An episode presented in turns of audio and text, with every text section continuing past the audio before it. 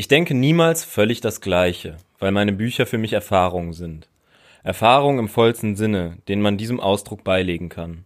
Eine Erfahrung ist etwas, aus dem man verändert hervorgeht. Herzlich willkommen zu Nino. Timo. Und Saba. Schön, Hallo. dass ihr da seid. Äh, heute mit einem Gast sozusagen, mit Saba. Äh, stell dich mal kurz vor. Ja, hi. Äh, der Name ist jetzt schon ein paar Mal gefallen. Ich bin die Saba. Äh, ich bin 22 und studiere hier in Köln Mathe und Chemie auf Lehramt. Ähm, ja, ich bin so ein bisschen in der Klimagerechtigkeitsbewegung aktiv und ich denke, das ist der Grund, warum ich heute hier bin.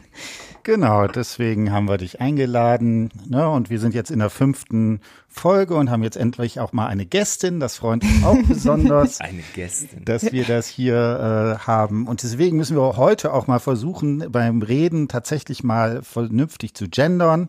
Das haben wir immer so ein bisschen äh, ähm, äh, versucht, aber ist uns noch nie so richtig geglückt. Also im Zweifelsfall äh, müssen wir da aufpassen. Und ne, wenn ihr äh, merkt, dass ich sozusagen sage, dann dürft ihr sofort äh, hier die Arme erheben und mich äh, schlagen, weil das muss irgendwie raus. Ich fand das lustig. Ich habe das auch äh, äh, auf Bildung.social habe ich das auch gemacht und da ist jetzt auch immer die Witze, die sagen jetzt, ja, Tim, Hallo sozusagen und so weiter. Das hat sich so ein bisschen jetzt äh, oh weiter verlaufen. Du hast aber auch schon heute einmal sozusagen gesagt. Das ist, glaube ich, ansteckend. Genau, dann lass uns irgendwie loslegen. Was wollen wir heute machen? Wie wollen wir vorgehen, Nino? Ähm, wir haben ja den letzten Podcast über den Klimawandel oder die Klimakrise relativ allgemein aufgestellt gemacht. Hm. Sind auch schon auf äh, viel Ökonomisches und so eingegangen, aber heute möchten wir, glaube ich, speziell ähm, den Zusammenhang von der Art des Wirtschaftens und äh, auch der Anthropologie, die irgendwie damit zusammenhängt, mit dem Ö äh, Homo economicus und so weiter, ähm, das in Beziehung setzen zu den physikalischen Veränderungen, die auf dem Planeten passieren und äh, passieren werden. Und ähm, haben uns, glaube ich, alle so ein bisschen noch verschieden drauf vorbereitet.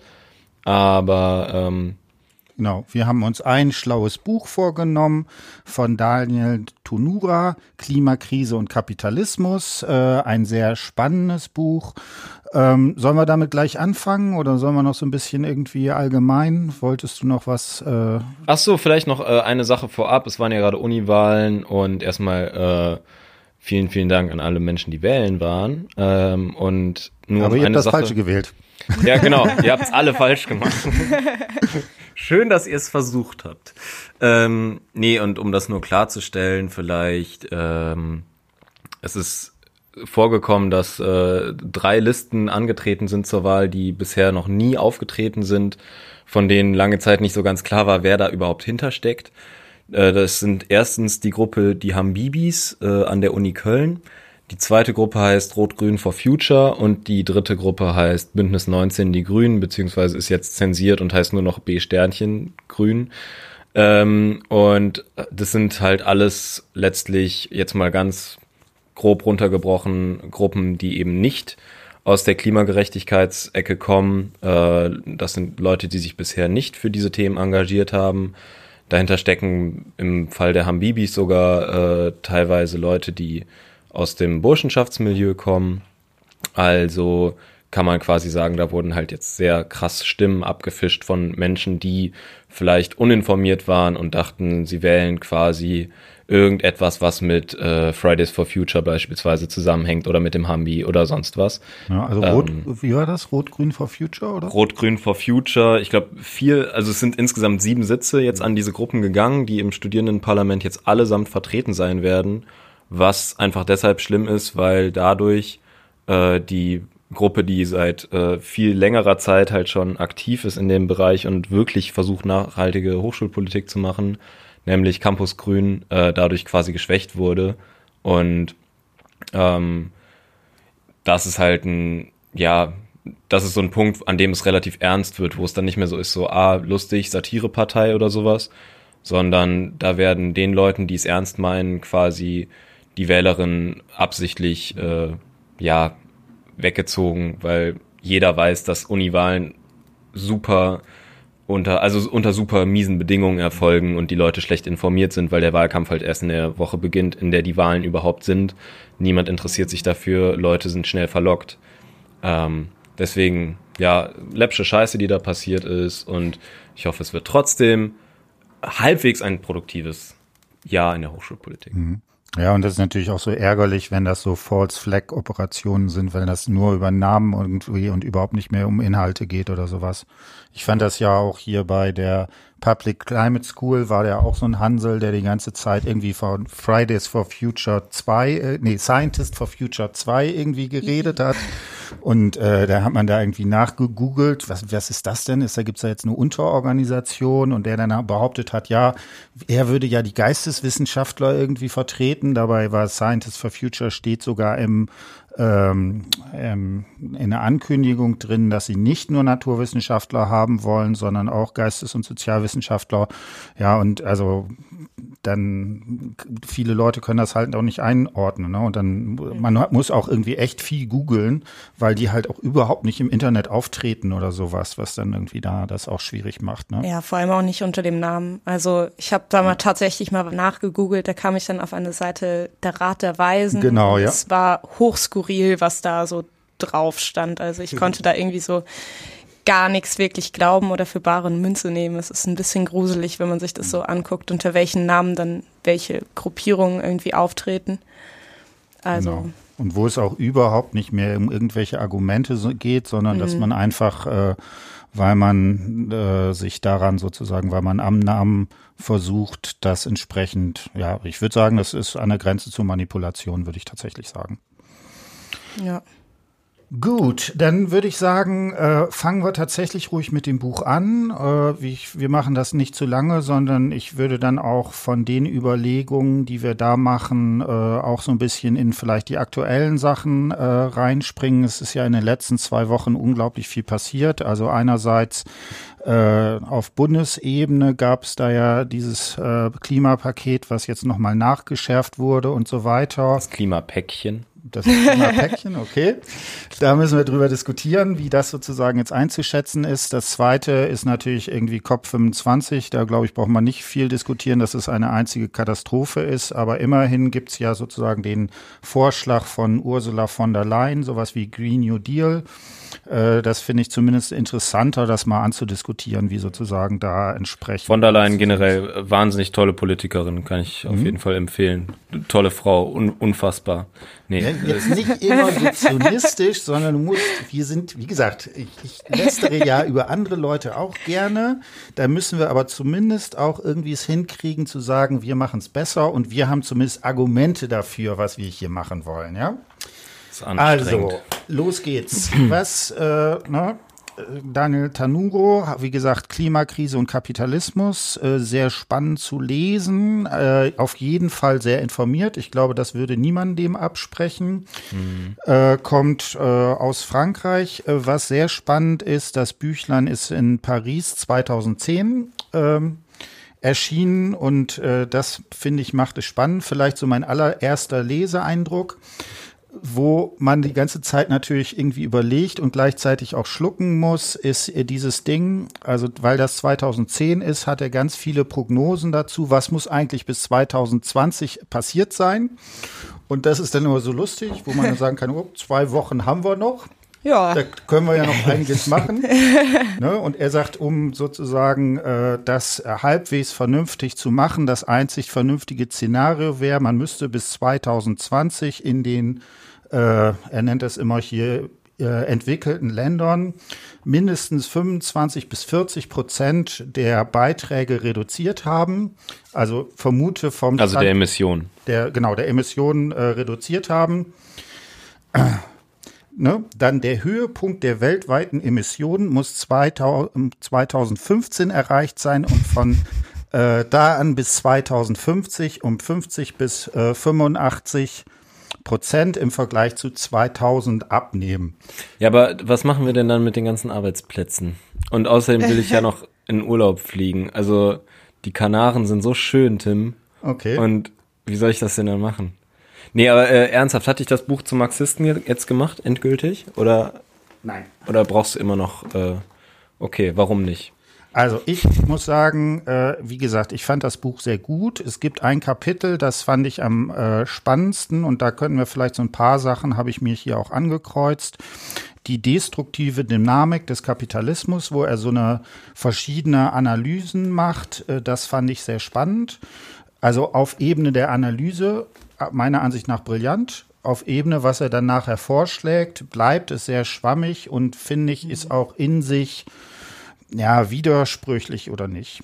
Äh, vielleicht noch eine Sache. Er stellt sich meiner Ansicht nach genau vor dem für mich interessanten Kapitel genau die Frage, die ich sozusagen beim letzten Mal gestellt habe ne, wo er sagt, ist das denn, gibt es nicht sowas, könnte es nicht sowas äh, wie einen grünen Kapitalismus geben und sagt dann, diese Frage ist umso wichtiger, als die Abschaffung des Kapitalismus in naher Zukunft nicht gerade auf der Tagesordnung zu stehen scheint. Ne, ich glaube, da sind wir uns alle einig. Ähm, ja. bis wir den Kapitalismus abgeschafft haben. Das wird vielleicht noch ein bisschen dauern. Vielleicht wird das auch nie eintreten. Aber das macht natürlich die Fragestellung, die er sich da im, in den darauffolgenden Kapitel stellt, sehr, sehr spannend, weil ja die Hypothese, die er aufstellt, ist ähm, sowas wie ein, äh, die Klimakrise lässt sich nur gleichzeitig äh, lässt sich nur gleichzeitig mit dem mit der Krise des Kapitalismus ähm, denken und man kann das eine nicht ohne das andere abschaffen. Ja. Ähm, Saba, was ist Kapitalismus? Oh, das ist eine gute Frage, die habe ich mir jetzt auch gestellt. Ähm, also ich weiß nicht, ich habe da irgendwie immer sehr viel direkt im Kopf zu, wenn ich an Kapitalismus denke. Das ist zum einen irgendwie so der freie Markt und mhm. das Investitionsgeschäft und äh, all das, was an Produktivitätssteigerung und so damit einhergeht. Ähm, ich weiß nicht, ich denke, es ist sinnvoll, wenn wir uns jetzt hier so ein bisschen einigen, was für uns denn Kapitalismus bedeutet. Worüber reden wir, wenn wir Kapitalismus sagen? Also ich finde das sehr schwierig, weil das ja wirklich ein äh, Marxismus-Theoretiker ist, der sozusagen da 20 Jahre drüber äh, geschrieben hat. Mhm. Ne? Also er äh, ne, sagt, es geht hier vor allen Dingen sozusagen um äh, die Ware, die er in einen Gebrauchs- und einen Tauschwert sozusagen aufteilt ne? und dann sagt, okay, der Gebrauchswert, das ist eben das, was weiß ich, was man an Nahrung braucht, äh, was sozusagen zunehmend, aber die äh, kapitalistische Produktion ist, dass es sozusagen zu einer Vermehrung des Tauschwertes kommt, also dass der Gebrauchs, dass der Tauschwert hinter dem Gebrauchswert zurückgeht und dass äh, das sozusagen eine der äh, treibenden Geschichten dabei ist. Und also er hat ganz, also der hat wirklich Kapitalismus verstanden. Es gibt noch eine sehr spannende Sache, wo er zum Beispiel die Bodenrente oder sowas definiert, das Wertgesetz und so weiter. Mhm. Ich weiß nicht, äh, willst du noch was dazu sagen? Was für, du hast gesagt, du hast mehr über den Kapitalismus gelernt als bei Marx lesen. Ja, ich kenne mich jetzt extrem gut mhm. aus. Ich bin sehr intelligent. Mhm. ähm, Nee, also ich, ich glaube, es ist auch vielleicht gar nicht der entscheidende Punkt, jetzt hier auf so ökonomische mhm. Parameter, so äh, auf alles einzeln einzugehen. Das schaffen wir eh nicht.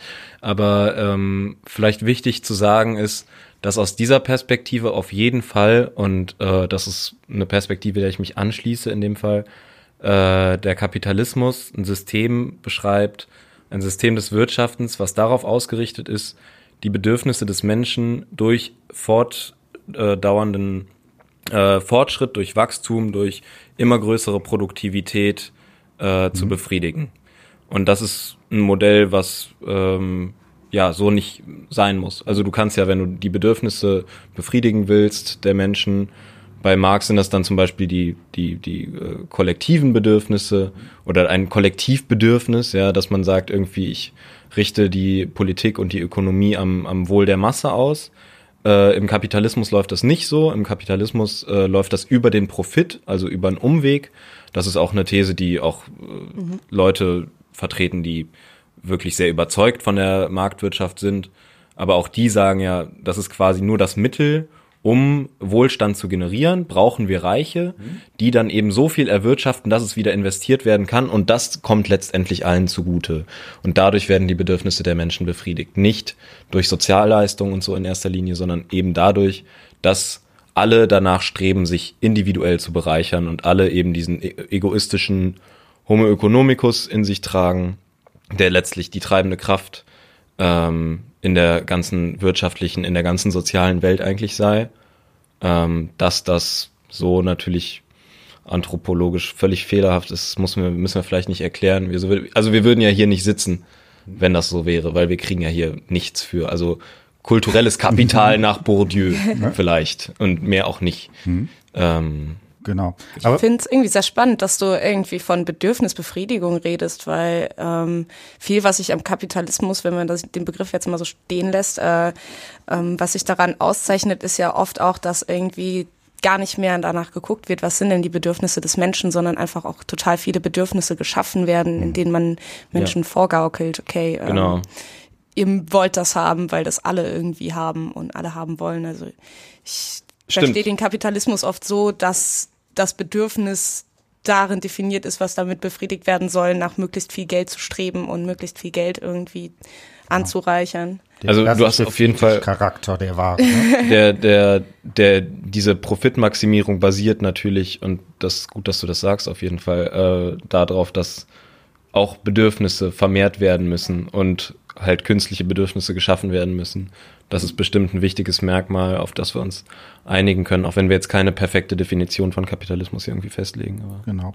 Was ich jetzt aber spannend finde, er bricht es ja sehr stark runter und wir haben ja beim letzten Mal diskutiert, es gibt ja so diese zwei äh, Denkweisen oder zwei zentralen äh, Forderungen. Das eine war ja die Überlegung, brauchen wir sowas wie einen CO2-Preis über einen Emissionshandel? Er nennt das sozusagen einen Offset-Mechanismus. Oder wollen wir sowas wie eine Steuer oder eine andere Form der Bepreisung haben, soweit ich sozusagen die anderen, oh, jetzt habe ich sozusagen gesagt, soweit ich äh, eine Reihe von, sagen wir mal, eher liberalen Ökonomen äh, gehört habe, die haben eigentlich gesagt, letztlich ist es egal. Letztlich läuft es mehr oder weniger das, auf das Gleiche heraus, ob man Emissionshandel oder eine Steuer macht. Da kommt halt ein Preis drauf. Das eine ist ein bisschen besser, sozusagen kann man ein bisschen besser mit planen. Äh, ist vielleicht, wäre auch einfacher gewesen einzuführen. Emissionshandel hat aber vielleicht Vorteile, dass es sozusagen punktgenauer ist. Wenn man genau sagt, so und so viel Tonnen CO2 können wir noch machen, dann geben wir dafür CO2 äh, Zertifikate aus, dann wird das gehandelt, dann wird das einfach dadurch, dass es, äh, dass es immer äh, dass die Ware immer äh, weniger wird, der Preis automatisch äh, dabei. Und das finde ich hier interessant, weil daher sagt er irgendwie, das funktioniert überhaupt gar nicht. Ne? Und äh, seine These ist, dass wenn man hier einen solchen Offset-Mechanismus einpreist, er sagt, dass die Verschärfung des Wertgesetzes die fieberhafte Suche nach billigen Emissionsrechten äh, hervorrufen würde und hat dann zwei Varianten. Was wäre denn die Möglichkeit? Also ein Reis, äh, Reisanbau, sagen wir mal China, ist eine Methanquelle. Das ist natürlich ein Problem. Landwirtschaft der Bodenrodung wäre eine Quelle für nicht fossilen CO2 und der Automobilsport wäre eine Quelle für fossilen CO2. Und dann versucht er zu definieren, was wäre denn jetzt sozusagen einzusparen? Was würde denn da machen? Ne, und da sagt er, aber bei all diesen Mitteln wäre aus Sicht des Wertes das effizienteste, die indigenen Gemeinschaften zu enteignen und sie daran zu hindern, wie bisher weiterzuleben. Ja, und da könnte man dann sozusagen eine Emission drauf machen. Also hier wäre die These, und das fand ich relativ spannend, weil so präzise habe ich das noch nicht gelesen, dass ein solcher Emissionshandel vor allen Dingen die Armen trifft, die, die sich nicht wehren können und so weiter, die vor allen Dingen auch zum Beispiel eine Verschärfung der Länder, in denen das meinetwegen ist, zum Beispiel in Indien oder sowas, dass es nicht nur so ist, dass also wir exportieren dann sozusagen das Problem in andere Länder und mhm. dann ist ja die Frage, wie das da sozusagen weitergeht. Und dann könnte man sagen, und das finde ich auch, deswegen finde ich das Buch auch gut, weil er da tatsächlich argumentiert, so würde man darauf reagieren, dass man sagt, dass solche perversen Entscheidungen durch das politisch, durch die politische Sphäre neutralisiert werden müssten. Also so ein Schwachsinn zu sagen, okay, na, irgendwie Reisanbau muss jetzt auch bepreist werden und deswegen äh, na, wäre das, da müsste man entsprechend sozusagen das darauf äh, reduzieren. Und dann sagt dann wäre jetzt die Frage, kann man denn in der politischen Sphäre eine solche, also über ja einfach letztlich Gesetzgebung oder ähm, dass man Kriterien macht, wo denn, wie denn diese Emissionen da sind, das zu reduzieren. Und dann finde ich, diskutiert er sehr schön, dass das, ne, das wird von Ökonomen immer so was die Intention, äh, Internalisierung der Externalität, also das sozusagen, Ah, genau, also ganz einfach, äh, ne, die äh, eher so Marktliberalen sagen, CO2, das Problem ist nicht, dass es ein Markt ist, sondern dass für, die, für CO2 kein Preis bezahlt wird. Ja, wenn du irgendwie, was weiß ich, deinen Müll äh, vor, könntest du auch dem Nachbarn irgendwie in den Vorgarten schmeißen. Deswegen, das ist aber etwas, was nicht gewollt ist. Deswegen müssen, müssten die Kosten sozusagen da drin sein. Deswegen müsste halt Gebühren für Müllabfuhr zahlen. Ne? Und genauso wäre das hier auch, dass man sagt, okay, wenn du CO2 ausstößt, musst du sozusagen die entsprechenden Sachen kompensieren. Und dann kann man fragen, wo fängt man dann an? Fängt man dann bei irgendwie 25 Euro die Tonne an oder bei 150 oder sowas? Und das ist natürlich irgendwie ein klares Indiz dafür, dass Leute, die sowas sagen, äh, die Problematik nicht verstanden haben. Also wir müssen bei Null Emissionen ankommen, über kurz oder lang, so früh es irgend geht. Es geht nicht darum, dabei wirtschaftlich gut dazustehen, sondern es geht darum, dass die Kohle in der Erde bleibt, dass das Öl in der Erde bleibt. Es geht nicht darum, dass die Leute, die das Öl rausholen, dafür mehr bezahlen. Also ja, ist schön, wenn man denen irgendwie einen auf den Deckel gibt. Vielleicht gibt einem das dann moralische Befriedigung, wenn man dem RWE-Chef sagt, ja, du musst jetzt aber noch mehr bezahlen, damit du deine Kohle da rauskriegst. Aber nein, darum geht's nicht. Die Kohle soll einfach drin bleiben. Ja, aber das wäre Also- doch genau die Sache. Also wenn du zum Beispiel bei über so ein Cap-and-Trade-System sagen würdest, äh, okay, da ist ein Preis auf CO2 von, ich glaube, bei 50 Euro fängt es, glaube ich, an. Dann würde bei äh, einem Preis von 50 Euro an dem Tag, wo das sozusagen im Emissionshandel überschritten ist, äh, an dem Tag würde RWE seine Kohlekraftwerke abschalten, weil die dann mit jedem äh, äh, mit jedem bisschen Strom, was sie verkaufen, irgendwie Verlust machen. Und das wäre viel zu spät. Das ist, das ist sozusagen die Fragestellung. Äh, wenn man das vernünftig eingetütet hätte, wäre das durchaus äh, sozusagen, würde Ja. das durchaus entsprechend da ankommen. Was, ich- was ich aber interessant finde, er sagt jetzt, ähm, okay, wir können, man könnte sowas wie einen CO2-Preis machen. Man muss halt darauf achten, dass es eben nicht sowas wie Doppelbepreisung gibt, dass es nicht sowas wie äh, negative Sachen ist und die müsste man politisch regulieren. Das wäre sozusagen ist ein Argument. Und dann sagt er, wieso er das nicht macht. Da gibt's eine ganze Reihe von, von Argumentationen, die er da hat. Was ich da sehr spannend finde, dass er dann sagt, okay, da argumentiert er eben so mit der äh, Bodenrente, dass also bestimmte Produkte über Besitze und natürlich auch tatsächlich erstmal, was man an Land besitzt, was besitzt sozusagen RWE, dass er da sagt, das kann man nicht ideologisch regeln, sondern das ist in diesen äh, ja, bis, ne, also was hat man an Land, was hat man auch an äh, Objekten dahingestellt und dass damit eine solche Ungleichverteilung in den äh, Bereichen ist, dass man also, dass da die politische Sphäre eigentlich keine Chance gegen hat. Ne? Und das, finde ich, kann man ja tatsächlich beobachten. Ne? Also wenn man genau diese Frage hat, wieso ist es eigentlich so, dass 60.000 Arbeitsplätze in der äh, Windenergie ohne Probleme mal abgeschafft werden können? 80.000. Bitte? 80.000. 80.000, ja gut. Ja. Je nachdem. äh, und da, das ja deutlich mehr sind als alle Leute, die in der Kohle inzwischen noch arbeiten. Äh, warum können die sich nicht durchsetzen? Da wäre genau sozusagen ein solches Argument, dass sozusagen in den Strukturen das so drin ist, dass, dass das eben nicht eine ideologische Fragestellung ist, auch nicht sowas wie, sitzen die mit dem Vorstandschef irgendwie, spielen die mit dem zusammen Golf, sondern dass das eben zum Beispiel in sowas wie Verteilung von Boden äh, damit machen würde. Und das würde dann heißen, um das wegzukriegen, müsste man tatsächlich an solche Besitzverhältnisse ran. Ja, ich denke, wenn man jetzt schon darüber redet, ob man irgendwelche Besitzverhältnisse ändert oder so, müssen wir irgendwie ein ganz grundsätzliches Problem ähm, aufzeigen, wenn es irgendwie darum geht, dass die Politik irgendwie wirtschaftliche Zusammenhänge regulieren soll. Und zwar, dass die meisten Konzerne ja doch einfach global agieren. Also es gibt keine Konzerne mehr, die irgendwie sich auf ein einzelnes Land beschränken. Und da ist RWE jetzt tatsächlich noch eher ein Beispiel dafür, wo man sagen würde, okay, die Braunkohle wird immerhin hier in Deutschland abgebaut und verbrannt. Da könnten wir noch einen Einfluss haben. Aber ähm, bei den meisten Konzernen ist es ja so, dass irgendwie mh, sie so krass in dem globalen Geschäft verankert sind, dass es einfach keinen politischen Gegenüber dazu geben mhm. kann, weil ähm, wir haben nun mal sowas wie eine Weltregierung mhm. nicht. Und ähm, ja, das, was an UN so da ist, hat einfach viel zu wenig ähm, Machtbefugnis, kann man fast schon sogar sagen, äh, um da irgendwelchen Konzernen äh, mit reinzureden, was sie denn da jetzt machen. Und ja, da ist einfach gar keine systematische Herangehensweise an viele Probleme möglich, weil eben das wenig global angegangen werden kann. Mhm. Genau. Ich kann ja noch mal kurz zwei, drei Sätze sagen. Dann sagt er die einzig mögliche Freiheit und dann glaube ich, würden, können wir noch mal vielleicht noch mal stärker da auch in so eine freiere Diskussion eingehen. Äh, damit, äh, da hat er dann so ein paar Forderungen. Er sagt vier verschiedene Bereiche, die er dabei macht.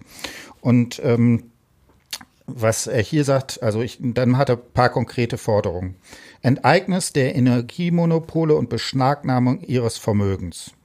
Ne? Das nächste ist demokratische Planung des Übergangs in allen Bereichen. Kostenlose Versorgung mit Gütern des Grundbedarfs, ähm, äh, Schaffung eines weltweiten Fonds zur Formulierung, zur Finanzierung und Umstellung unter der Kontrolle sozialer Bewegungen. Enteignung der Banken des Kapitalsystems, eine demokratische Agrarreform, Unterstützung der bäuerlichen Landwirtschaft. Ne, das sind sozusagen seine Sachen. Und wenn, also jedes einzelne finde ich relativ plausibel. Aber er sagt zum Beispiel Enteignung, Beschlagnahmung des Vermögens, demokratische Planung des Übergangs. Also wer, wer wäre denn sozusagen die Instanz, die das demokratisch planen sollte? Mhm. Zweitens, äh, ne, dann sagt er Finanzierung der Umstellung durch einen Fonds, bin ich absolut dabei. Kontrolle, das soll kontrolliert werden durch die sozialen Bewegungen der Entwicklungsländer wer definiert, was die sozialen Bewegungen der Entwicklungsländer sind? Wer mhm. gehört dazu? Wer berechnet, also wer äh, macht das inzwischen? Eine demokratische Agrar Agrarreform. Wenn wir die Bauern, die nach Berlin fahren, denen sagen würden, die machen sollen bitte eine äh, demokratische Agrarreform machen und äh, dabei bitte zu einer bäuerlichen Landwirtschaft zurückkehren, dann, äh, also jeder einzelne dieser Punkte, finde ich, den kann man mehr oder weniger unterstützen. Muss man wirklich Banken enteignen oder nicht, kann man drüber diskutieren. Ich sehe aber überhaupt nicht, wie sozusagen das in irgendeiner Form, wer die Instanzen sein könnten, die sowas umsetzen und so weiter. Ja. So. Ja, ich denke, er beruft sich hier, hm? wenn man das Ganze irgendwie hm? konsistent machen würde, würde er sich auf ein System berufen, was so noch gar nicht hm. entwickelt wurde. Und hm. äh, für mich klingt das an vielen Stellen so danach, als würde er nach irgendeinem ja, doch Systemwandel rufen, hm. wo aber noch nicht genau weiß, wie dieser hm. aussehen wird, weil irgendwie es geht darum, dass es demokratisch umgestaltet werden soll und irgendwie eine Übergangslösung gefunden werden soll. Aber wo es hingeht, bleibt irgendwie sehr offen, finde ich. Also es ist klar, was am heutigen System schlecht ist, mhm. das macht er irgendwie mhm. deutlich, aber ja, so die Zukunftsperspektive fehlt mir da jetzt in dem mhm. vorgelesenen Satz auch ein bisschen. Genau, und also, ähm, also es kann ja auch schlicht und ergreifend nicht, äh, meiner Ansicht nach nicht definieren. Ähm, was aber das Spannende ist, ähm, dass, äh, jetzt muss ich einmal kurz gucken, ob ich das äh, wieder mhm. finde. Ich wollte ganz kurz ja. mal äh, hier dazwischen grätschen. Mhm. Und zwar auf der nächsten Seite von der, die du gerade vorgelesen hast. Ja. Ich gehe näher ans Mikro. Mhm, genau. Oh, ja. Ähm, steht der Satz, wir brauchen nicht um den heißen Brei herumreden. Dieser Übergang entspricht der Definition einer Transformation sozialistischen Typs. Hm? Danach kommen natürlich dann noch so einschränkende ähm, Bemerkungen dazu, dass die UdSSR null ökologisch gewesen ist und auch äh, andere Staaten, die sich vielleicht heute noch äh, sozialistisch nennen selber, äh, die mit zu den größten Umweltverbrechern gehören, aber ähm, er trotzdem davon überzeugt ist, dass letztlich der Sozialismus so noch die einzige Möglichkeit ist. Also es ist ja ein, er hat ja einen guten Grund dazu, ähm, ständig Marx zu zitieren, mit einem Marx-Zitat in das Buch einzusteigen. Und wie gesagt, ich, ich meinte ja eben schon, ich habe aus dem Buch mehr über Marxismus gelernt als aus teilweise Marxischen Werken, ähm, weil er halt da so super straight ist, so von wegen irgendwie, dass die Anhäufung von Kapital nur aus der Ausbeutung von äh, Arbeitskraft entstehen kann, ne? dass die einzige Produktivität die des Arbeiters ist, ähm, der seine Arbeitskraft äh, halt verkauft. Und ähm, der hat halt so diese Sachen, die, wo er so super straight ist, die einfach sehr eindeutig in die Richtung auch zeigen. Deswegen kommt er am Ende ja zu dem Schluss, dass er den Sozialismus, den er sich wünscht, nicht konkret äh, darstellen kann. Und vor allem den Übergang nicht. Also wie gelangen wir dahin? Wie bauen wir jetzt das System so um? Weil jetzt sind wir schon so tief äh, in einem ganz anderen System verstrickt. Wie können wir uns jetzt so umstrukturieren? Das ist natürlich irgendwie so eine Monsterfrage. Aber ähm, das macht er schon klar, mhm. dass er auf jeden Fall einen Sozialismus anstrebt. Mhm. Welchen ist die Frage? Na, und aber was ich da aber auch, äh, na, und dann, er diskutiert das ja, wo ist der Ausweg? Na, das ist 157. Äh, er sagt selber, dass sozusagen seine Schlussfolgerung äh, so beunruhigend sind, dass er selber äh, zögert, sie aufzuschreiben, weil er letztlich sagt, also wenn das sozusagen, wenn man diesen, diese sozialistische Lösung nicht äh, finden würde, dann wird es eine, er nennt es in Anführungsstrichen, kreative Zerstörung unbekannten Ausmaßes geben. Und das ist, finde ich, auch das Problem dabei. Also wenn wir die These machen würden, dass man die Kapitalismus, also umgekehrt, dass man die Kapitalismus die Klimakrise nur dann bearbeiten kann, wenn wir gleichzeitig den Kapitalismus abschaffen, dann würde ich sagen, wie er doomt. Mhm. Weil dann ja. er macht das in, ja, weiß ich nicht, wie viele Jahre haben wir noch? Vier oder was? Die wir sozusagen haben, um die äh, zentralen Weichenstellungen zu äh, äh, herzuleiten. Das finde ich ist sozusagen mein Problem.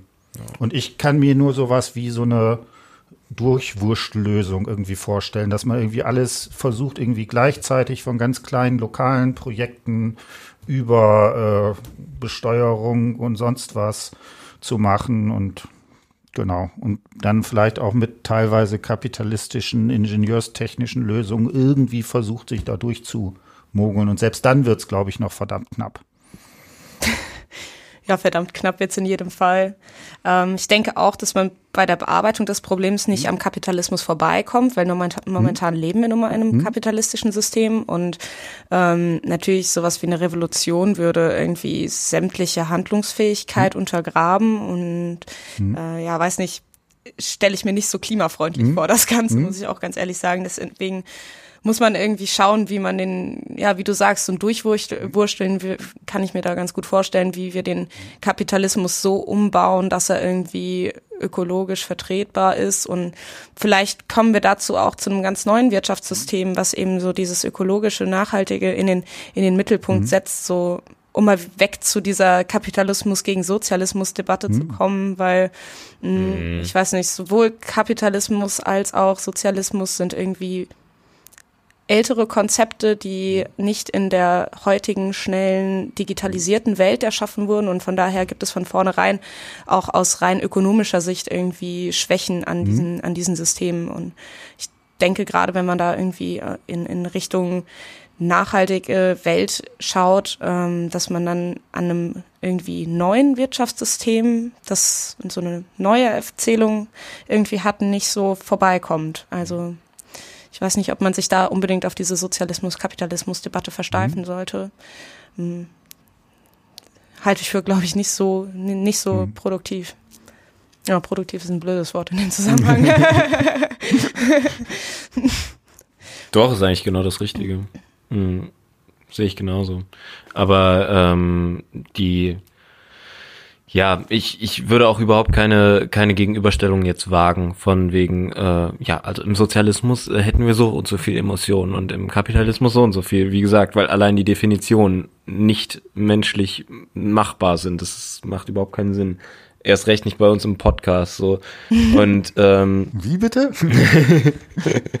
und aber was halt irgendwie wichtig ist, ist schon zu verstehen, dass unsere Art des Wirtschaftens, wie man sie auch nennt, mhm äh, ganz global betrachtet Und ähm, das ist natürlich nicht mehr der klassische Kapitalismus, der irgendwie mit dem sich Marx beschäftigt hat, sondern das ist natürlich sehr fortgeschritten und hat sich viel weiterentwickelt und ist noch komplexer geworden, leider Gottes.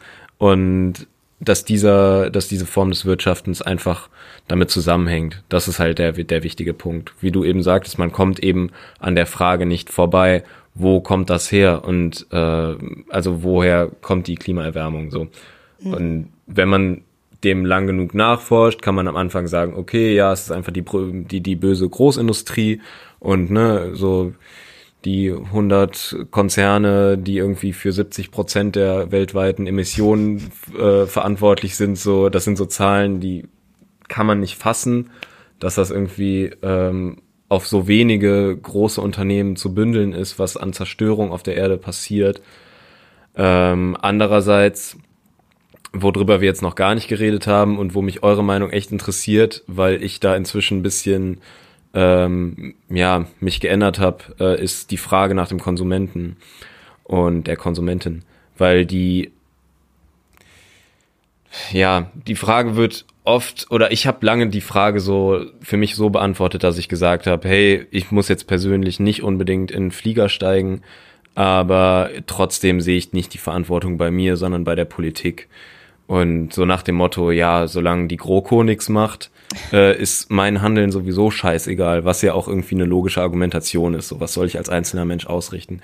Inzwischen sehe ich das anders, ähm, weil ich das Gefühl habe, wenn man diesen Gedankengang zu Ende denkt von eben unsere Art des Wirtschaftens zerstört den Planeten, dann ist es am Ende so, dass auch wenn unsere Bedürfnisse künstlich erzeugt sind, durch eben Manipulation und äh, durch Werbung und so weiter, trotzdem sind wir am Ende diejenigen, die sagen, ich habe dieses Bedürfnis, ich will das neue iPhone. Und äh, mhm. ich bin zum Beispiel, ich sitze hier gerade an einem MacBook, ich habe ein iPhone vor mir liegen, äh, ich habe das alles so. Und ähm, wenn ich mich da selber nicht hinterfrage, glaube ich, kommt man in der Sache nicht weiter. Wenn man nicht selber sagt, ich kann mir eine Welt ohne iPhone oder mit einem iPhone, das ich mein ganzes Leben lang halt benutzen muss und mich darum kümmern muss, das kann ich mir nicht vorstellen, ja, dann kannst du halt auch nicht glaubhaft Kritik äh, äußern. Ist tatsächlich meine Meinung. Aber ja, sagt ihr mal. Also, ich beziehe mich jetzt erstmal auf den letzten Satz, den du gesagt hast. Glaubhaft Kritik üben, finde ich, kann man jederzeit. Ähm, da geht es nicht darum, was man selber irgendwie für Verhalten äh, hat oder nicht. Ähm, da, also keiner von uns kann perfekt klimaneutral leben und das zu erreichen, um irgendwie Kritik zu äußern, wäre ganz, ganz grauenhaft. Dann würde irgendwie auf einmal niemand mehr was dazu sagen. Von daher würde ich dieses, diesen Punkt Kritik üben, davon ein bisschen abtrennen, weil ich finde, jeder sollte einfach in jeder Situation irgendwie so seine Meinung sagen könnten, können, auch weil es eben viel darum geht, ähm, was hast du denn überhaupt für Probleme bei unserem Wirtschaftssystem? Was ähm, oder welche Aspekte fesseln dich da an irgendwie die, den Fakt, dass du weiterhin irgendwie CO2 ausstoßen musst und so weiter. Darf ich da kurz rein? Ja, klar. Also ähm, was ich da zum Beispiel so absolut, was ich unglaublich nervig finde, wenn da irgendwie Leute sind, die sagen, wir wollen die und die äh, Forderungen haben und dann kommt da immer noch ein, sagen wir mal, mittelintelligenter Journalist und als allererstes fragt er, ja, aber was machen Sie denn? Ja. Als wenn es genau. darum gehen würde. Ja. Genau, genau das ist es, was ich damit meine. Oder so, du bist, bist irgendwie im Klimagerechtigkeitsspektrum unterwegs und auf einmal wird jeder äh, Schritt, den du machst, ähm, genau unter die Lupe genommen und auf einmal darfst du dir keine PET-Flasche mehr kaufen am, am, am, im Supermarkt, was irgendwie alle anderen so ganz normal machen. Aber ich liebe PET-Flaschen. genau, oder was weiß ich, da, das schöne Beispiel Greta Thunberg, die ähm, im Internet dafür geflamed wird, dass sie Toast aus einer Plastiktüte ist. So, ja. Was?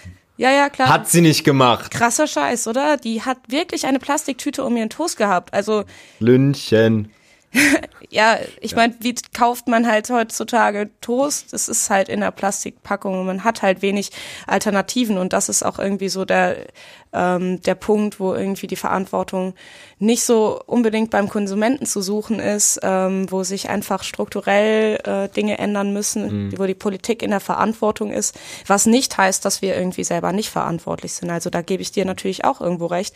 Wir leben nun mal in einem Kapitalismus und es gibt noch keinen Plan, wie wir da irgendwie rauskommen und es sind noch keine glaubhaften ähm, Vorschläge auf dem Tisch, wie die Politik das Ganze irgendwie zu einem nachhaltigen System wandeln wird. Und deswegen müssen wir nun leider irgendwie auch unsere Verantwortung wahrnehmen.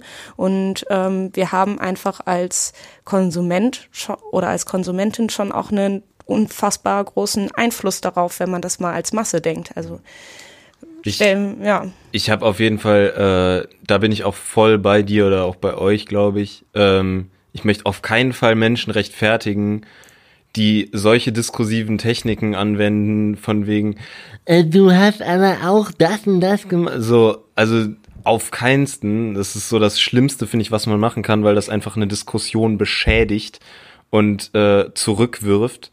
Ähm, was mein Hintergedanke ist, ist das in der Argumentation von eben marktliberalen Menschen und so, ja, die Annahme immer die ist, von wegen der Markt regelt alles, woraus besteht der Markt letztendlich aus den zwei Hauptparametern oder wovon wird er bestimmt?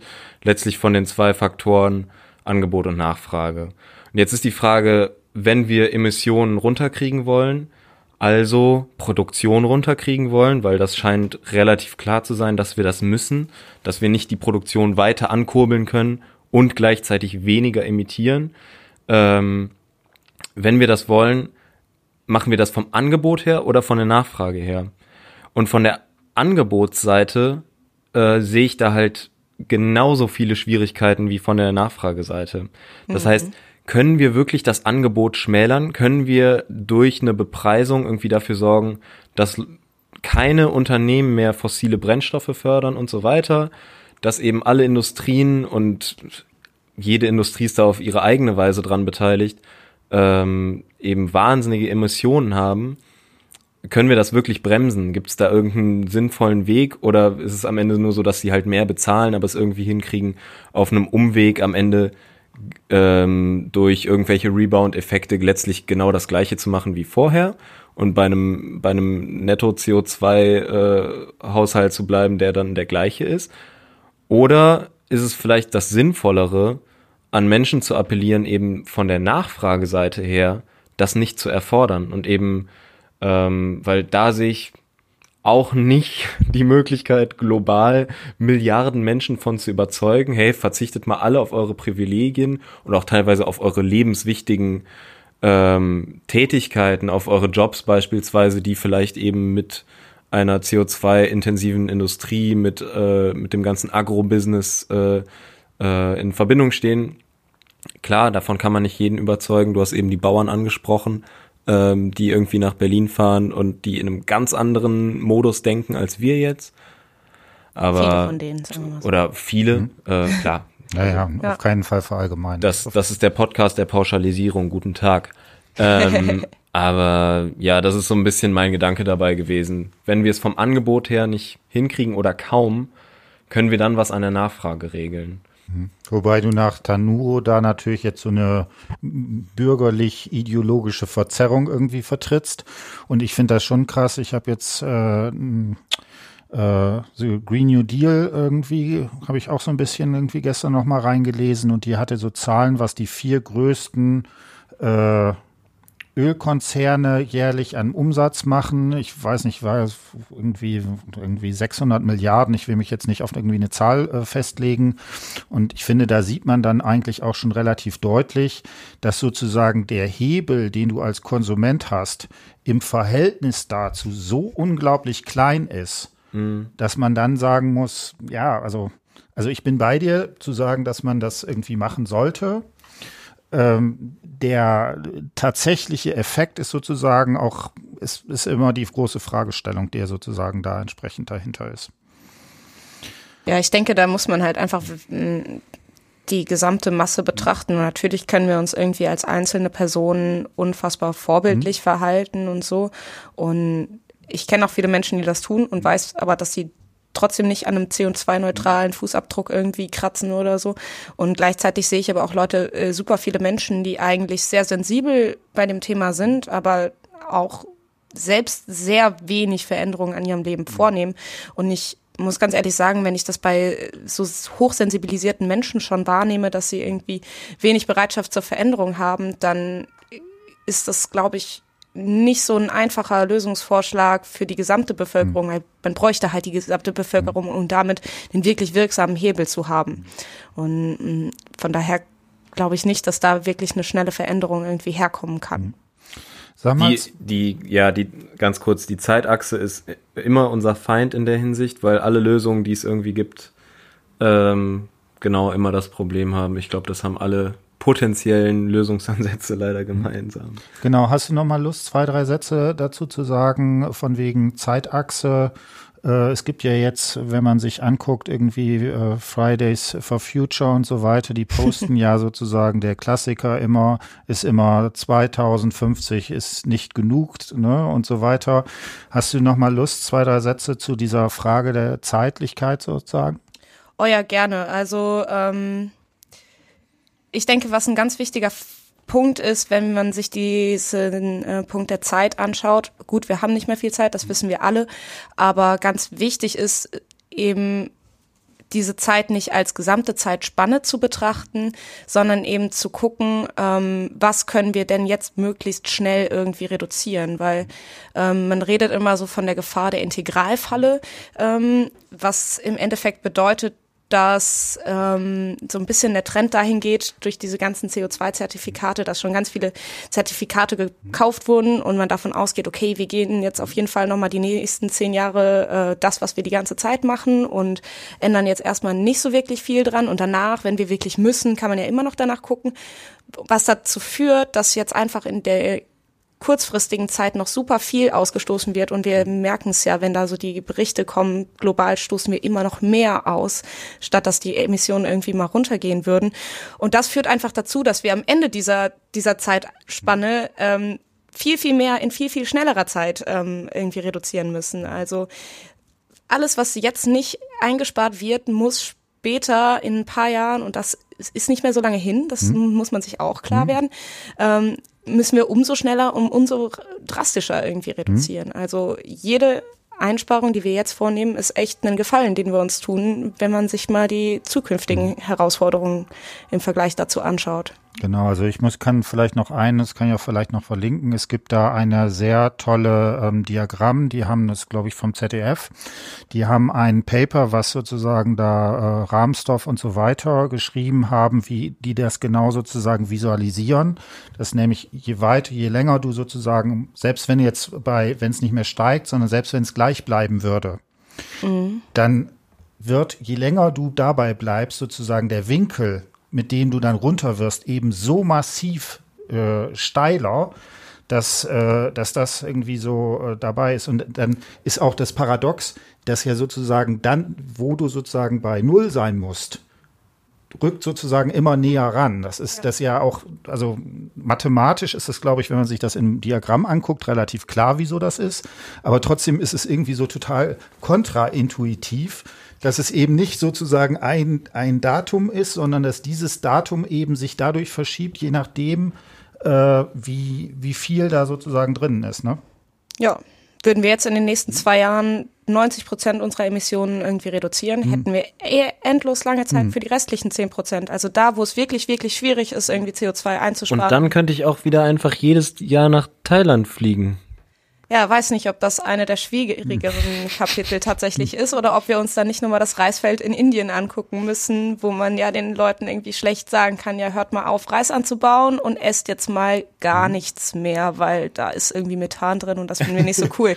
Also das ist halt so ein Punkt, wo eine Lösungsfindung wirklich mega, mega schwierig wird und im Vergleich dazu eine Energie oder sagen wir mal eine Stromwende mhm. äh, sich anzugucken, ist halt echt ein bisschen lächerlich. So, also ähm, wie das habe ich nicht verstanden. Naja, also für eine für eine Energie beziehungsweise vor allem für eine Stromwende. Mhm. Ähm, ich trenne das immer ganz gerne, weil es mhm. da doch unterschiedliche Herausforderungen gibt gibt es Lösungsvorschläge, da gibt es Lösungen und es gibt IngenieurInnen, die mega viel Know-how haben, da auch einige ähm, Umbrüche irgendwie zu wagen.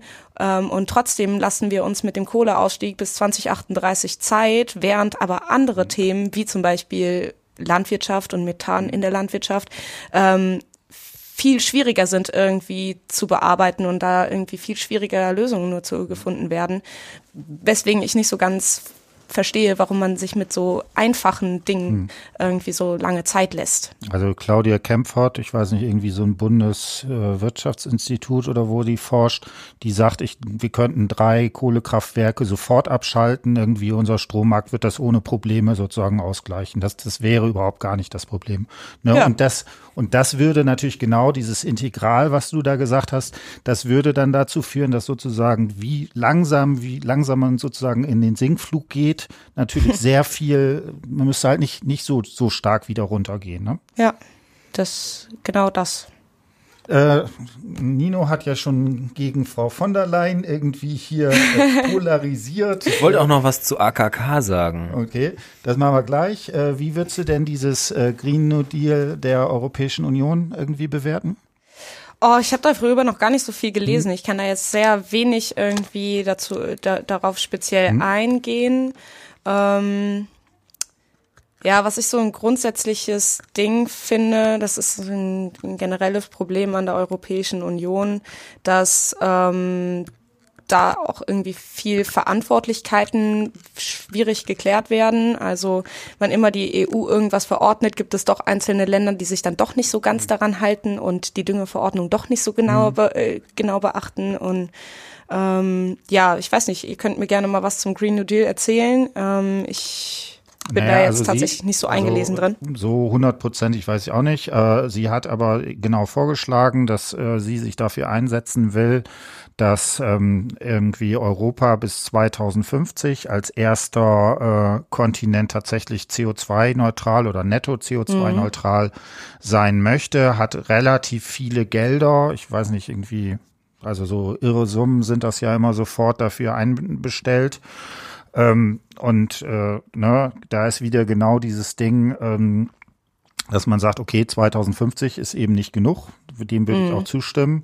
Auf der anderen Seite würde ich sagen, vielleicht gerade weil die EU dann irgendwie so nur mitteldemokratisch ist und da vieles eben auch in Hinterzimmern abgekunge äh, wird, kann ich mir tatsächlich vorstellen, dass es zumindest einen sehr deutlichen positiven Effekt hat. Weil, mhm. also die, weil es möglicherweise dann tatsächlich einfach klar ist, irgendwann ist Schluss und jede Investition, die man heute tätigt, weiß man, zu dem und dem Zeitpunkt äh, wird sie sich nicht mehr rentieren. Und ich kann mir durchaus vorstellen, dass das so in sozusagen das, wenn man dann von hinten her denkt, dass das jetzt einen Entscheidungsprozess tatsächlich deutlich auch in Unternehmen verändern könnte. Könnte ich mir vorstellen. Und ich habe, ne, das ist auch, wenn man das hier liest, äh, tatsächlich eher die Befürchtung, dass äh, man kann die jetzt irgendwie ohne Ende kritisieren äh, dass äh, ihre Vorschläge nicht mal so umgesetzt werden, wie sie denn kommen. Also selbst wenn wir jetzt äh, kritisieren, es muss viel, viel früher sein, mhm. bin ich mir noch gar nicht so sicher, ob sie, ob da nicht dann doch irgendwie der Vorstand Steff so und so und so weiter und ich will hier eine Sonderregelung und da will ich noch irgendwas haben.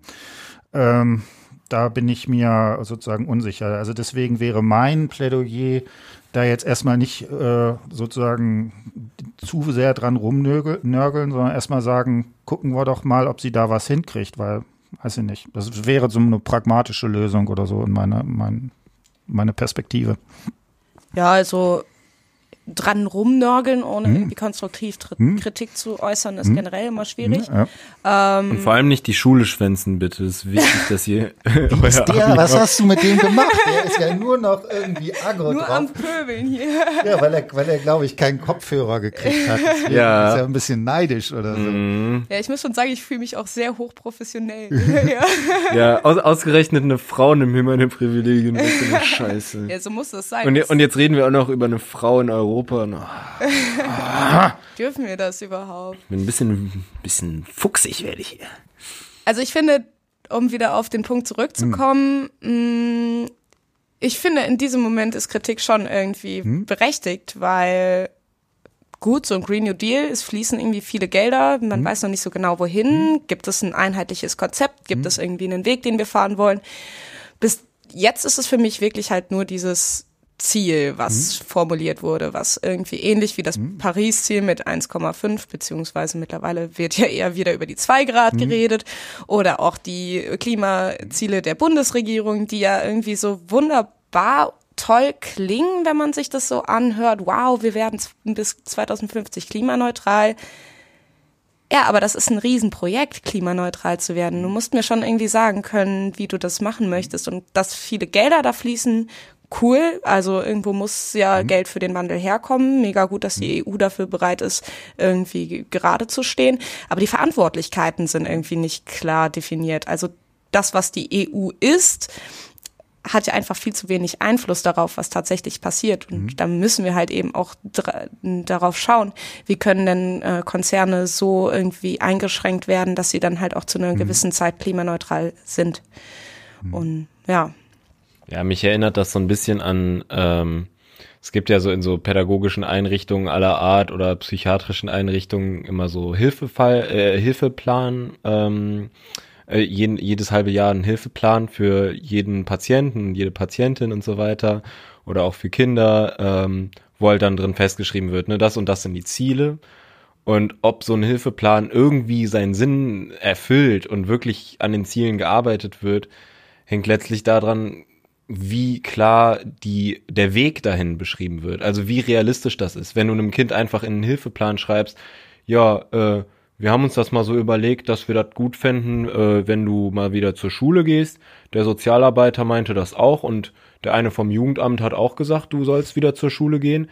Dann wird das Kind weiterhin natürlich nicht zur Schule gehen. Du musst es halt an die Hand nehmen und ähm, dich drum kümmern und genauso muss das, um mal bei diesem kindlichen Ding zu bleiben, ich finde es gar nicht so unpassend in der Hinsicht, äh, jedes einzelne Unternehmen auch PolitikerInnen müssen an die Hand genommen werden und wirklich wie kleine Kinder, die halt mit diesem Problem noch nicht konfrontiert worden sind, die jetzt zum ersten Mal in eine Phase kommen, die sie noch nicht kennen. Hm. Das ist wie wenn du zwölf bist und sagst, wow, Pubertät, was ist das?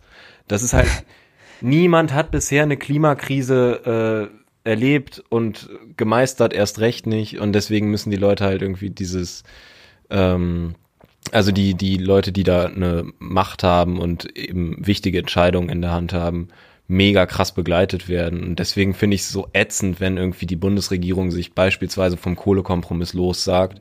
Oder nicht lossagt, aber einfach so tut, als gäbe es den nicht mehr.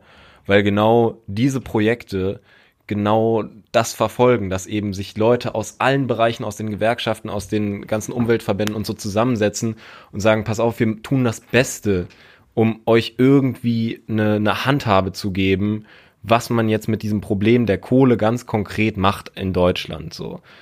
Und das ist ja schon eine Riesenaufgabe, das nur für die Kohle in Deutschland zu machen, das für die Klimaneutralität in ganz Europa zu machen, ist eine Monsteraufgabe, die ist, das ist ja fast aussichtslos, da irgendwie konkrete Vorschläge zu machen, die wirklich bei den, äh, bei den, keine Ahnung, bei allen letztlich, bei den PolitikerInnen und auch bei den bei der Zivilgesellschaft und bei den äh, CEOs von irgendwelchen Großunternehmen ankommen, das wird's auch schwer. Äh. Ja. Und ich finde es auch sehr gefährlich aus kommunikativer Sicht, ähm, weil von Seiten der PolitikerInnen oftmals ja das Gefühl vermittelt wird, ja, die haben alles unter Kontrolle. Mhm. Klar, das will der Wähler oder die Wählerin hören, weil das äh, gibt denen das Gefühl, dass die kompetente Menschen da in ihre äh, äh, Bereiche reinwählen. Aber die Dramatik der Lage wird damit voll ähm, kleingeredet. Mhm. Also ich weiß nicht, wenn man irgendwie so Nachrichten gucken würde, dann würde man sehen, okay, wir haben hier 41 Grad im Schnitt in Australien momentan. Gleichzeitig sagt aber ja die von der Leyen, wir wollen bis 2050 klimaneutral sein. Ach ja, die kümmert sich ja darum, dann ist ja alles gut, dann kann ich ja jetzt weiter so leben, wie ich will. Nee, ist es nicht. Wir müssen uns alle irgendwie verändern, wir müssen uns alle irgendwie ähm, an dieser, dieser, äh, an diesem Wandel beteiligen, wie auch immer. Also ich denke, jeder muss da auch irgendwie für sich gucken, wo seine Verantwortlichkeiten liegen. Und ja, das darf eben dann auch nicht an Konzernen und Unternehmen oder der Privatperson irgendwie halt machen. Mhm. Genau, äh, ich hätte vielleicht noch eine Frage. Ähm, sag mal, wie würdest du das denn einschätzen? Ich, da bin ich manchmal auch so ein bisschen frustriert. Ähm, vielleicht müssen wir auch sagen, unser Mediensystem kann es nicht. Ja, also wenn wenn ich mir angucke, was äh, also ich habe höre irgendwie ziemlich viel Podcasts so von Forschergeist oder Jung und Naiv und so weiter. Wenn ich mir dann die die normalen Medien in Klammern nochmal angucke, also ich kann ich ertrage es einfach nicht mehr. Und mhm. ich habe auch das Problem, dass ich, also ne, du hast jetzt angesprochen, okay, das ist, sind vielleicht die Konzerne. Das zweite ist sowas wie, äh, dass man vielleicht als Konsument sich versucht, da ein bisschen besser aufzustellen. Äh, ich glaube aber auch, dass eine der großen Probleme ist, dass das Problem zu komplex ist, als dass das Medien eigentlich in den Formaten, die wir jetzt haben, bearbeiten können. Ja, worauf du äh, anspielst, ist für mich irgendwie in den Begriff Bildung hm? integriert. Also es handelt sich bei der Klimakrise und gerade wenn man irgendwie die Zusammenhänge zum Kapitalismus betrachten will, einfach um unfassbar komplexe hm. äh, Zusammenhänge und Sachverhalte, die, glaube ich, meistens die Fähigkeiten eines einzelnen Menschen übersteigen. Und ja, was ich da irgendwie wahrnehme, ist halt auch, dass mh, mm, von sich aus auch wenig Interesse irgendwie daran besteht, das Wirtschaftssystem zu begreifen, was wir denn momentan haben, oder das Politiksystem zu begreifen oder irgendwelche ökologischen Veränderungen, die momentan vorgehen. Und ich sehe hier irgendwie ähm, ja auch das Bildungssystem irgendwie ein bisschen am Scheitern, weil momentan hört das Bildungssystem halt nach der Schule oder vielleicht dann im Optimalfall nach dem Studium, wenn die Leute es denn dahin mhm. schaffen, ähm, auf. Und das, was in den Medien passiert, ist eigentlich nur noch Meinung. Mhm. Und wir stellen vielleicht nur noch in ganz wenigen Formaten dar, was irgendwie überhaupt abgeht. Und das aller, allermeiste, worüber sich Menschen ja irgendwie informieren, sind ja Internetforen, Social Media, mhm solche Dinge, wo man ja auch unfassbar schnell in eine gewisse Bubble reingerät. Mhm. Und das finde ich halt noch eine viel ähm, größere Gefahr als die anderen Formate an, an Medien, also Fernsehen, Zeitungen oder so, die wir haben, ähm, finde ich viel problematischer, dass die Menschen sich mehr oder weniger ähm, mittlerweile aussuchen können, was sie denn für Nachrichten lesen und hören, ähm, mhm. weil man dadurch irgendwie viel Weitblick verliert. Mhm. Hast du da noch was zu sagen? Nö. Klar. Okay. Ja, also ich äh, weiß nicht, eigentlich wollte ich damit starten. Ich habe es mir dann aber äh, geschenkt, dann mache ich das vielleicht jetzt doch. Ich habe mir diesen äh, Podcast irgendwie von äh, Lindner und Neubauer, ist das oh, richtig? Ja. Angeguckt und habe mir das mal auf äh, rhetorische Mittel sozusagen, jetzt äh, komplett den Inhalt sozusagen rausgelassen. Und es ist erschreckend, äh, in welchem Maße Herr Lindner nicht ein einziges Argument in dem Ding bringt. Ja, ne? Er, er bringt äh, ne? Also jetzt gibt es sowas wie Klima. Aber man muss ihm ja wenigstens zugutehalten, er sieht sehr gut aus. Ah, Seit neuestem. Seit er mal eine PR-Kampagne dahingehend irgendwie in Schwarz-Weiß. In Schwarz-Weiß, richtig, ja. Genau, aber jetzt, äh, um das nochmal zu sagen, also ich nenne mal ein paar Beispiele. Also es geht um Klimawandel. Was sagt er relativ zu Anfang? Der BER ist gescheitert. Ja? Oh. Wieso sagt er das? Say what? ja. Wieso sagt er das? Weil er sagt, okay, über BER kann sich jeder aufregen, Deswegen, Klimawandel wird ja auch irgendwie so staatlich diskutiert. Deswegen kann man am BER erkennen, dass Maßnahmen gegen den Klimawandel nicht funktionieren. Das sagt er aber nicht, sondern macht das darüber, dass er die Dinge einfach so hintereinander stellt und der un ein äh, der äh, Hörer, der da sich da nicht mit auseinandersetzt, denkt, ja, da ist eine Argumentation drin. Ja. Dann, das haben wir beim letzten Mal diskutiert, zeigt er, sitzt da in seinem Büro, hinter ihm ist der Bundestag eingeblendet, äh, zeigt dahin und sagt, die da hinten machen ja nichts.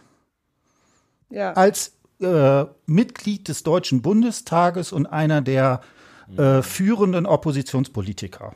Als derjenige, der als erster vor die Kameras getreten ist und gesagt hat, wir machen keine Koalition. Genau. ja. Ne? Und da habe ich mich dann wirklich gefragt, also der macht das alles nett und ist freundlich und so weiter und so fort. Und er sieht einfach echt gut aus. Ja, Nino. Nino, was willst du uns damit sagen? also, ne, wo man sich dann, also da würde ich sagen, da ist tatsächlich so eine Grenze zum Rechtspopulismus. Was ist genau die Definition von Rechtspopulisten? Das sind mhm. Leute, die an der Macht sind, aber von sich behaupten, fürs Volk reden zu können. Ja. Und das macht er da genauso. Und wenn man genau sich das anguckt, dann Bild, macht er da immer so Bilder, ein Bild, noch ein Bild, noch ein Bild, aber er argumentiert nie. kein einziges Mal, wie die denn zusammenhängen. Mhm. So, und äh, das fand ich so sehr interessant oder auch bezeichnend, weil ich bin, wie gesagt, Podcast-Fan.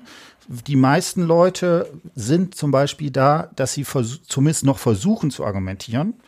Und äh, da war ich tatsächlich, ne, dann, also mein, also das ist alles nett, das kann man sich angucken. Der Informationswert ist eigentlich auf der Ebene komplett null. So und äh, ne, und äh, das finde ich halt auch so schwierig, wie wie man sozusagen damit umgeht. Hast du noch mal Lust? Äh, wäre denn sowas wie die sowas wie die Public Climate School? Wäre das eine Möglichkeit, sich da so zumindest so ein bisschen rauszukommen? Vielleicht zur nächsten Public Climate School einfach Lindner einladen. Oh, dann, das wäre interessant. Dann kommen auch mal nicht nur die die üblichen Verdächtigen. also ich weiß nicht, ich würde ihn jetzt ungern einfach so reden mhm. lassen, weil ich weiß, dass er ein sehr mhm. geschickter Rhetoriker mhm. ist, eben aus den Gründen, die du eben genannt hast und dass man ja oft auch gar nicht so merkt, dass er eigentlich jetzt gar nichts gesagt hat, wenn man so genauer hinguckt. Und ähm, ich denke, Public Climate School ist natürlich ein super Mittel, irgendwie dagegen anzukommen. Also wann immer es darum geht, irgendwie Inhalt aufzunehmen und zu diskutieren mhm. und über, über gewisse Sachverhalte zu sprechen, schulen wir uns irgendwie darin zu argumentieren mhm. und auch zu erkennen, was eine konsistente Argumentationskette mhm. ist und was nicht und was vielleicht auch überhaupt gar mhm. keine Argumentationskette ist. Mm, und das ist alles im Endeffekt Bildung, die da passiert. Also da muss man gar nicht unbedingt auf den inhaltlichen, äh, mhm. auf die inhaltliche Ebene gehen, um da schon einen gewissen Mehrwert irgendwie zu erkennen, weil ja, wann immer man eine Debatte führt, wird man besser darin, Debatten zu führen und eben auch Debatten zu beobachten. Mhm. Und ähm, das ist einfach unfassbar notwendig, wenn wir in einer Demokratie leben, dass wir Debatten sehr aufmerksam verfolgen, die vor unseren Augen stattfinden, weil die sind nun mal leider so gestaltet, dass sie irgendwie einen Wähler oder eine Wählerin dazu überzeugen sollen, irgendwie diese Partei gut zu finden. Und das hat nun mal in der Medienlandschaft einen viel zu hohen Stellenwert, als dass man da mit einer sehr naiven Vorstellung von Gesprächskultur drangehen könnte. Deswegen es einfach notwendig ist, sich mit Gesprächskultur und Argumenten und dann im zweiten Schritt natürlich auch über die inhaltlichen Sachverhalte und so aus, ja, mit auseinanderzusetzen. Womit wir so ein bisschen wieder am Anfang sind, äh, was jetzt die Hochschulwahlen betrifft. Ähm, es ist einfach ultra wichtig, dass jede einzelne Person sich so gut es geht, so viel Zeit, wie sie eben so gerade opfern kann, mit solchen politischen, gesellschaftlichen, kommunikativen Fragen auseinandersetzt. Und sei das, dass man meinetwegen die Talkshow, wenn man sie unbedingt gucken muss, wenigstens hinterfragt und schaut, was ist das für eine Themenauswahl, warum wird da so geredet, wie da geredet wird, warum werden halt doch die AfD-Leute eingeladen, obwohl sie einfach nichts zu sagen haben.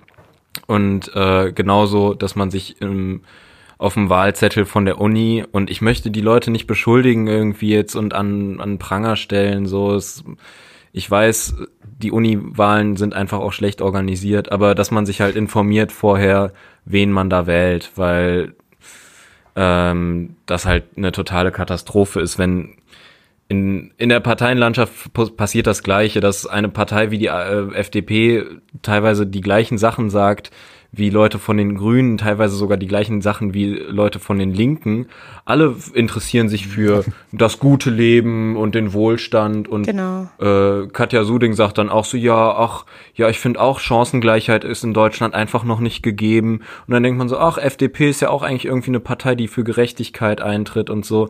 Und ja, dann schaut euch halt an, was zum Beispiel hier in äh, NRW passiert, in der Hochschulpolitik, in der Umweltpolitik. Was machen diese Ministerien, die eben von Schwarz-Gelb geführt werden? Ähm, von der Bienenkoalition. Schön wär's, wenn es da um Bienen gehen würde. ja.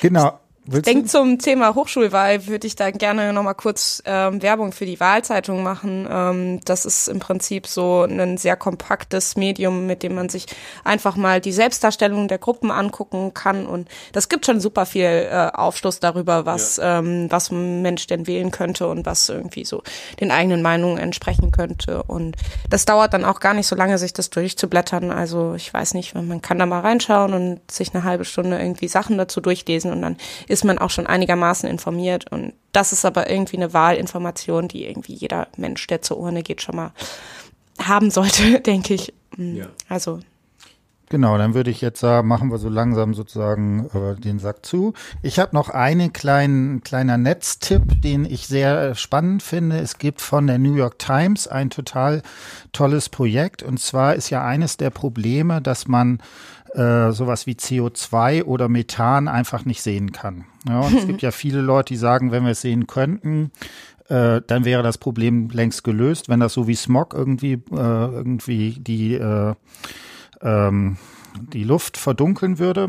Und zwar gibt es ein Projekt, die haben sich so Infrarotkameras gemacht und dann immer ein Foto von bestimmten so Fracking-Anlagen und so weiter äh, aufgenommen und du siehst halt erst immer so dieses normale Foto und dann siehst du da drunter, kannst du so äh, scrollen wie die das mit so einer Infrarotkamera gesehen haben, sodass du da die Emissionen plötzlich wahrnehmen kannst. Ah. Und das fand ich eine sehr coole Geschichte. Ich meine, es sieht dann auch einfach schon gruselig aus. Und wo es dann auch besonders gruselig noch wird, ist, äh, dass dann das so ist, dass sie zum Beispiel zeigen, dass da eine Person einfach in ein solches Leck einfach komplett ohne irgendwie entsprechende Sicherheitsmaßnahmen oder sowas reinläuft, weil das einfach nicht sichtbar ist. Ne? Und das fand ich also eine, eine schöne Idee, wie man sowas wie äh, solche Verhältnisse vielleicht bis zum gewissen Grade ähm, visualisieren kann. Ich kann den äh, Link in die Show Notes packen. Generell, äh, ich glaube, das ist gut, dass du es nochmal ansprichst, auch einfach nur als eine kleine Empfehlung, wenn man selber irgendwie mit Verwandten diskutiert, vielleicht die da auch nochmal eine andere Meinung haben oder so. Es ist immer gut, äh, irgendwelche ähm, ja, anschaulichen Beispiele zu haben.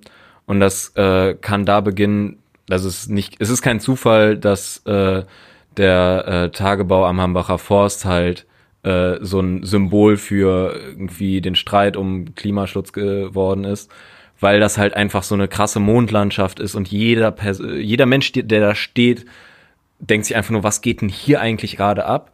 Aber du kannst auch, du kannst es dir auch leichter machen. Du kannst auch äh, einfach mal an so einem Auspuff so schnüffeln und äh, ist auch interessant. Ähm, also es gibt auf jeden Fall, es gibt auf jeden Fall Beispiele oder es gibt auch, ähm, wenn man einfach nur mal sich auf der Welt umguckt, es gibt jetzt schon Extremwetterereignisse, mhm. die von Klimawissenschaftlern vorhergesagt wurden, die äh, irgendwie die Dürren, die in Syrien passiert sind, bevor der Bürgerkrieg ausgebrochen ist, als die ersten Unruhen ausgebrochen sind. Ähm, das waren die stärksten Dürren seit 900 Jahren in Syrien. Und äh, das ist alles genauso in etwa prognostiziert worden, dass der ganze Mittelmeerraum halt einfach von Extremwetterereignissen immer stärker heimgesucht werden wird. Und man muss sich diese Sachen dann angucken und die ein bisschen in Verbindung bringen mit diesem Konstrukt Klimawandel oder Klimakrise. Und ich glaube, wenn man das schafft, dann kriegt man vielleicht ein Bewusstsein hin, was auch, ähm, womit man auch medial besser arbeiten kann. Weil wenn jemand einfach nur im Fernsehen sagt, da gibt es einen Klimawandel, so dann juckt es keinen. Wenn jemand sagt, da ist einfach eine Dürre und äh, die Tiere sterben, die Menschen verdursten äh, und dann bricht noch ein Bürgerkrieg aus und es gibt Millionen Binnenflüchtlinge und dann gibt es plötzlich so viele Binnenflüchtlinge, dass die auch noch zu einem großen Teil aus dem Land rauskommen, weil einfach dort nichts mehr geht. Dann hast du plötzlich eine andere Vorstellung vom Klimawandel und was und von den Klimafolgen halt. Das Ding ist, wenn man das viel sieht, dann ist es wahrscheinlich schon zu spät. Also natürlich passiert das irgendwie jetzt schon, man kann da mhm. hinschauen, aber ähm, ja, mhm. wir sollten nicht darauf warten, dass die Probleme hier auch so sichtbar werden, wie sie in anderen Ländern bereits sind, ähm, bis wir irgendwie handeln. Deswegen gerne sich das angucken, aktiv danach suchen, wo sind denn die Probleme und wie sieht das denn jetzt eigentlich aus, wenn ein Wald brennt könnte hier bald genau. auch so also sein. Also ich, ich kann es auch nicht verstehen, wenn man sich die Bilder aus Australien anguckt, wer da noch ja. irgendwie ernsthaft darüber diskutieren will, ob es irgendwie Klimawandel jetzt gibt oder nicht. Also da fehlen mir dann auch tatsächlich die Worte. In diesem Sinne hat mich gefreut, dass ihr dabei wart und so weiter. Äh, immer gerne vielleicht auch weitere Gästinnen und Gäste dabei haben. So und Seba, Sabra, sorry, du hast jetzt die, die final last words. Ja, ich fand es sehr schön, mal hier zu sein. Sehr cool, war mein erster Podcast überhaupt. Mhm. Und äh, ja, hat mir sehr Spaß gemacht, mich mit euch zu unterhalten. So. Sehr, sehr schön. cool. Geil. Ja, dann sehen wir uns, glaube ich, äh, hören wir uns im nächsten Jahr erst wieder, ne? Bis ja. dann. Tschüss. Cool, ciao.